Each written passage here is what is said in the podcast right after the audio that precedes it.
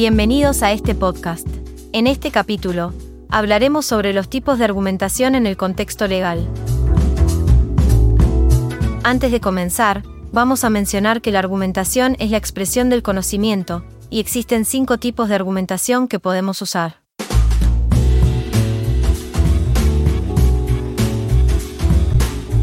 En primer lugar, encontramos el argumento mediante ejemplos, que se utilizan para llegar a una conclusión. Por ejemplo, si se afirma que muchas mujeres en el pasado se casaban a una edad temprana, se concluye que las mujeres en tiempos pasados se casaban jóvenes. Este tipo de argumentación es válido, pero puede ser débil si el oponente presenta ejemplos más relevantes que contradigan la conclusión. En segundo lugar, tenemos el argumento por analogía. Aquí se compara una situación con otra para llegar a una conclusión.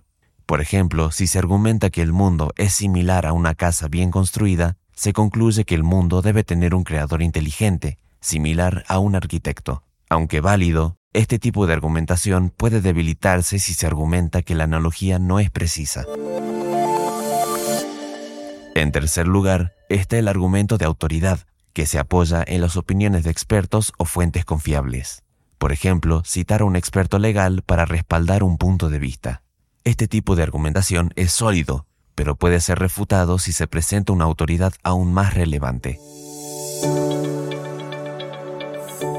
En cuarto lugar, vamos a observar el argumento deductivo. Este se basa en una estructura lógica de premisas y conclusiones. Es un tipo de argumentación sólido y garantiza una conclusión necesaria si las premisas son verdaderas. Por último, encontramos el argumento por asociación donde las ideas se repiten y se relacionan de manera iterativa para construir una conclusión. Aunque válido, este tipo de argumentación puede volverse tedioso debido a la repetición constante de ideas.